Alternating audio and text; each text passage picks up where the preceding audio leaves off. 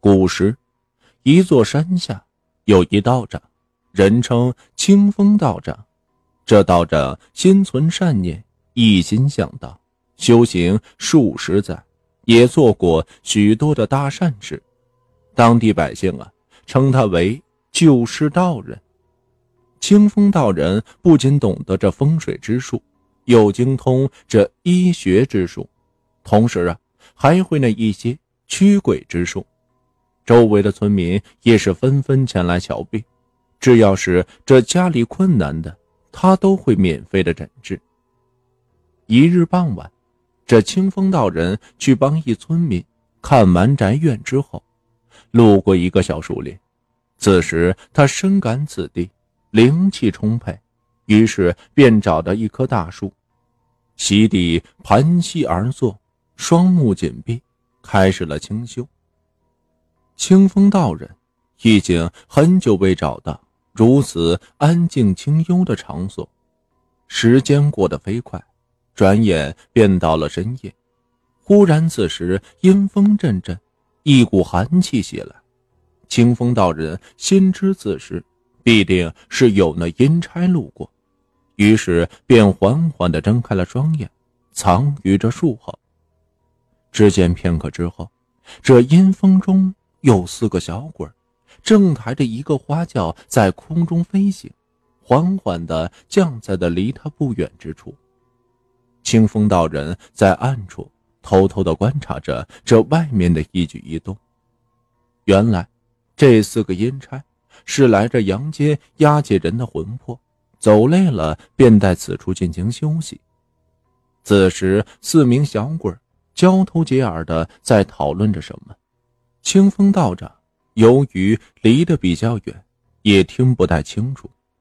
清风道长也不想过问这阴间之事，于是便坐在这树后，准备等他们离开之后，自己呀再清修一会儿，就准备回家了。道长，救我！我不想跟他们走，我死的好冤呀！就在清风道人在树后清修的时候。忽然听到一个女人的声音，道长睁开双眼，只见此时一个穿着红纱的女子，一头长发披散着，半掩着半张脸，也看不清来人的长相。你是何人？清风道长问道。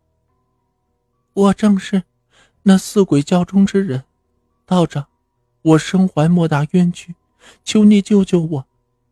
女子说完之后，便扑通一声跪于他的面前。清风道长知他是鬼魂，于是忙让他起身，便问道：“既然如此，那你便说来听听。”我名叫小莲，是一财主家的小妾，因见丈夫杀了人，被他发现，为了能守住这杀人的秘密，他便将我杀死了。杀我之后投入河中，我本来也就认了命。可是，我有一九十岁老母瘫痪在床，无人照料。若我这一走，她定会活活饿死。这女鬼此时的哭诉道：“清风道长凭借对方一眼，不能断定他所说的真假，于是便让他说出了生辰八字。”清风道长在现场卜了一卦，见他所说非虚，又算了算他的阳寿，见他阳寿如此，命中该有此劫。清风道长本想袖手旁观，但是心中实在是不忍，于是便答应帮他还阳，回家照料母亲。女鬼闻言之后，忙是跪在他的面前，连连叩拜。清风道长思来想去，也没想到什么好办法。既然一时半会儿不能让他还阳，也不能就这样让他被阴差带走。于是啊，便先将他救下，再做打算。清风道人来到那阴差面前，让他们将这教中人放下。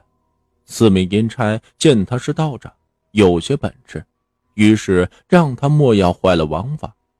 清风道长执意要行此事，于是双方便大打出手。这清风道长道术颇为精深，放出了这三味真火，烧的那小鬼是落荒而逃。于是清风道长便顺利的救出了这教中的女鬼，先将她存在了自己宝瓶中，带回到家中。清风道长寻思了两个多小时，终于算是想出一条妙计，准备使用这偷天换日之计，搭救女鬼。于是先按照女鬼的指引，来到了这财主家中，见财主此时正在和妻子。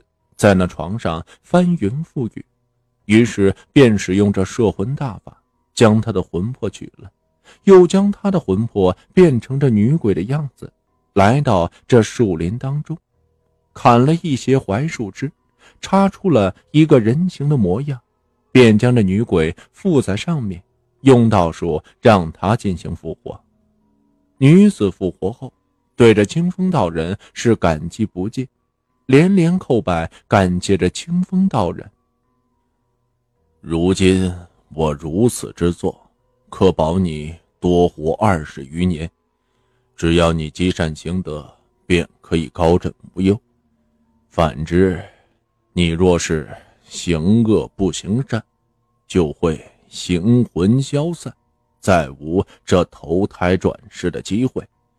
所以切记我之言。切莫忘记，道长放心，小女子谨记在心。